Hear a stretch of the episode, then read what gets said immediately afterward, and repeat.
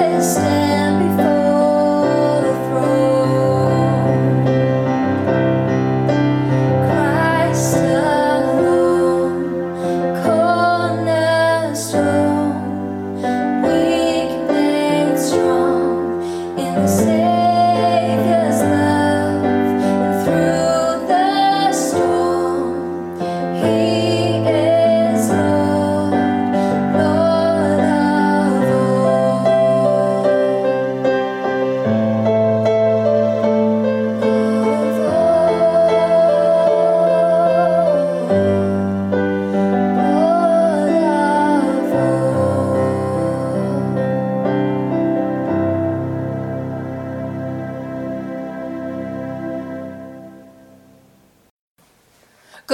Meine Damen und Herren. Hier spricht die Susi live aus Jerusalem für Quelltor News. Wir sind hier gerade im Studio mit einer, die Mathilde heißt. Mathilde, komm zu uns und erzähl uns und schilder, was passiert ist in den letzten Tagen.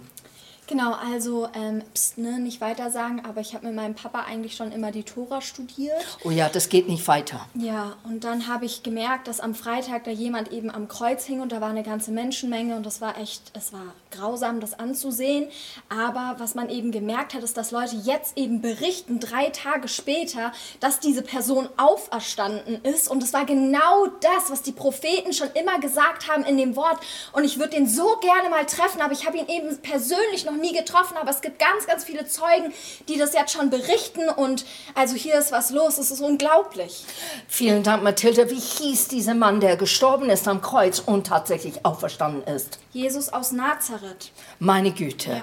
Unser nächster Gast der Passant ist auf diesem Weg in Jerusalem, ist ein Tourist, der einiges geschaut hat. Fred, komm zu uns und berichte, was du eigentlich gesehen hast. Ja, hallo.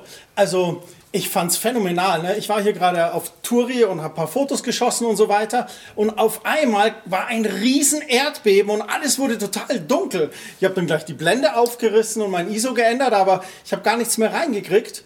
Und dann haben die Leute alle erzählt, dass der Vorhang im Tempel von oben nach unten in zwei gerissen war. Ist es tatsächlich normal, hier in Jerusalem so eine Erdbeben zu erleben? Das weiß ich nicht. Ich bin das erste Mal hier. Aber dem Vorhang, was ist das? Der Vorhang, das ist dieser, diese Abschottung zwischen Gott und den Menschen. Und er hat gesagt, dass er der Messias ist und irgendwie Gottes Sohn. Und das hat sie aufgeregt. Dann haben sie ihn hingerichtet. Und jetzt ist auf einmal diese Trennung weg. Und er hat es vorausgesagt. Er wird den Weg schaffen zu Gott. Das ist aber echt erstaunlich. War dieser Vorhang sehr dünn oder wie war das? War ein Stoff? Der war total dick und riesig hoch und breit und also das geht eigentlich gar nicht. Fred, würdest du sagen, dass das ein Wunder war? Ja. Vielen Dank. Gerne.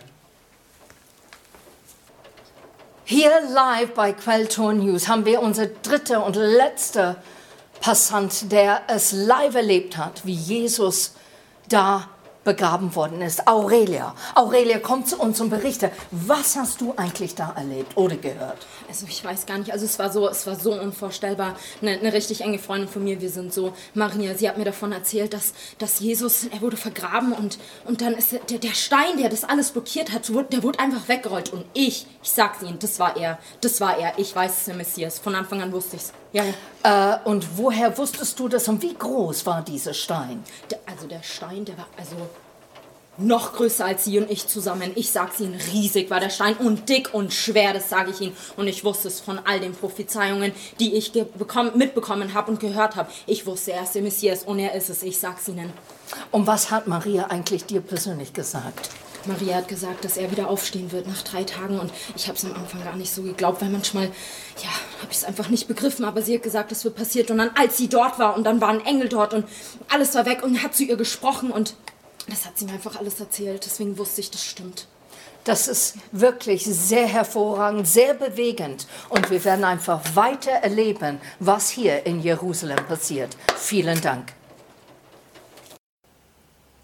Ich glaube, wenn Fernsehen existiert hätte in dieser Zeit, wäre so ein Interview abgelaufen. Anhand dieser verschiedenen Berichte, die vorgefallen sind, kriegen wir ein ganz großes Bild eigentlich über die Wahrheit der geschehen ist an diesen Tagen, wo Jesus gestorben ist, wo er begraben worden ist und wo er auferstanden ist. Wir wissen, dass er auf Golgatha starb. Wir wissen, dass er in diese Grab hineingelegt worden ist und dass Leute ihn besucht haben. Die Frauen kamen zuerst und haben erkundigt, ob er da ist und er war weg. Wir wissen, dass auch Engel da waren, ihnen zu sagen, ja, aber hat er es nicht gesagt, er ist auferstanden. Der Grab ist leer. Wir wissen auch, dass Jesus so vorkam wie ein Gärtner zu Maria, als sie mit ihm redete, in so diese tiefe Trauer, dass ihr Meister weg war, einfach verschwunden. Und ich möchte euch fragen, wisst ihr, wie viele Leute Jesus begegnet ist, als er auferstanden ist? Habt ihr überhaupt eine Ahnung? Es sind 100 Leute, die er begegnet hat. Anhand 1. Korinther 15, Vers 4 lesen wir davon. Und das Grandiose ist, an diesem Sonntag feiern wir, dass Jesus zurückkam von den Tod, dass er Menschen begegnet hat und nicht nur begegnet, sondern berührt hat mit seinen Worten und ihnen Mut geschenkt hat in diese Zeit. Ich finde es so genial. Er lebt auch heute. Er lebt und ist einfach mit der Vater im Himmel und betet für uns und macht uns Mut da oben. Jesus hat den Tod besiegt und wir dürfen auf Erden ihn erleben und an ihn glauben und sogar nachfolgen. Wie ein Möbelhaus so schön sagt, wohnst du noch oder lebst du schon? Und diese Frage möchte ich an euch heute stellen. Wohnst du und lebst du mit dir selber und deine eigenen Ideen und bist du da zufrieden? Oder hast du herausgefunden, dass du eigentlich Jesus bräuchtest, weil er dich liebt, dich annimmt, wie du bist und er möchte durch den Heiligen Geist tatsächlich in dir wohnen. Er möchte seine Heimat in dir aufbauen, ein Zuhause finden. Wenn ich an das Wort lebendig denke, dann kommen mir einige Worte im Sinn, und zwar Bewegung oder frisch aussehen oder etwas Lebhaftes an sich oder einfach munter und voller Leben, sogar ansteckend. Und hier haben wir ein Bild, der aus Rio de Janeiro ist, und das heißt der Christusstatue von Christo Redentor, und sie heißt Christus der Erlöser. Es wurde in 1931 von vier Architekten ausgedacht und es ist 30 Meter hoch, eine von den sechs Statuen in der ganzen Welt, der relativ groß ist. Und diese acht Meter Sockel, da entsteht eine Kapelle da drin. Es ist was sehr Beeindruckendes. Und wenn du das anschaust, was denkst du dabei? Wenn ich es betrachte, dann denke ich, wow, Leute kamen zusammen mit einem Plan und einer Idee und einer Leidenschaft und es kam zustande. Es wurde verwirklicht. Man sieht es, man sieht es überall. Es ist sehr sichtbar und groß und ästhetisch. Dennoch ist es aus Stein, es ist so dieser hellgrau, hellweiß. Und ich denke für mich persönlich, was macht es mit mir, dieses Christus, mein Erlöser, das anzuschauen? Und ich denke, ein Stein kann nicht bewegen. Ein Stein kann nicht zu mir reden. Die Augen haben keine Pupillen. Es ist kalt und steif. Und wenn du es vielleicht anschaust, vielleicht denkst du das auch. Stein kann zerbröseln und ist unbeweglich. Er kann nicht auf dich zugehen, wenn du vielleicht das dringend brauchst. Eine Gott, der auf dich zugeht, das tut es nicht, diese Statue. Wie sieht deine persönliche Jesus aus? Ist er in ein Foto und hängt irgendwo in deiner Wohnung oder Haus? Vielleicht hast du eine Statue und vielleicht bist du beruhigt, dass diese Statue oder Bild von Jesus nicht mit dir redet. Aber ich persönlich, ich möchte, dass mein Gott mit mir redet. Ich möchte, dass mein Jesus lebendig ist dass während ich mit ihm gehe, ich verändere mich durch ihn. Ich erlebe Sachen, wenn ich das Wort Gottes lese über ihn und bin begeistert, wie er sein Leben geführt hat hier auf Erden und was er alles für mich getan hat, besonders an diesem Sonntag, an diesen Osterzeit, wo er auferstanden ist. Ich sage immer wieder, dass Jesus quasi mein BFF ist, Best Friends Forever für immer und immer. Amen. Und da auf ihn ist echt Verlass. Ich kann ihm vertrauen und ich weiß ganz genau, er geht mit mir durch alles, was ich hier auf Erden erlebe. Und das kann kein Bild oder Statue. Aber eine lebendige Beziehung, das kann es schon. In Epheser 2, Vers 4 steht, aber Gottes Barmherzigkeit ist groß Wegen unserer Sünden waren wir in Gottes Augen tot. Doch er hat uns so sehr geliebt, dass er uns mit Christus neues Leben schenkte. Denkt immer daran, diese Rettung verdankt ihr allein der Gnade Gottes. Er hat uns mit Christus von Tod auferweckt und durch die Verbindung mit Christus haben wir schon jetzt unseren Platz in der himmlischen Welt erhalten. Ist das nicht wunderbar? Gottes Barmherzigkeit ist so riesengroß. Seine Gnade ist für uns erhältlich durch das, was Christus gemacht hat. Er ist für uns gestorben, damit wir diesen Weg haben, wirklich zu Gott selber persönlich. Und mir berührt das immer wieder, wenn ich an diese Tat denke, weil es ist eine riesige Tat. Es ist nicht eine leichtfertige Tat, sondern es war durchdacht mit viel, viel Schmerz, viel Trauer und viel Verlust, damit wir genau diese drei Sachen nicht mehr erleben müssen. Wir müssen nicht Verlust erleben. Wenn wir in Trauer sind, finden wir Trost und sogar Freude. Und wenn wir Entscheidungen treffen, wissen wir, dass einer vorausgegangen, das ist Jesus, und wir dürfen einfach ihn folgen. Christian hat am Palmsonntag gesagt aus Markus 14, Vers 36, aber nicht was ich will, sondern was du willst, soll geschehen.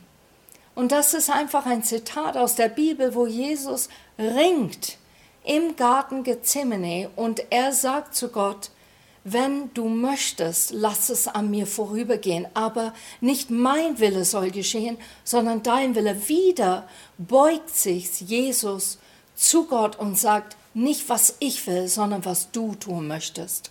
Und das ist der ganze Konzept von Golgatha. Jesus hat seine Wille gebeugt, damit Gott der Vater seine Wille bekommt für die Menschheit. Nicht, dass Gott sagt, hey, endlich habe ich meine Wille, sondern er sieht der große Plan. Er will die ganze Menschheit retten. Er will sie erlösen und er will sie freisetzen.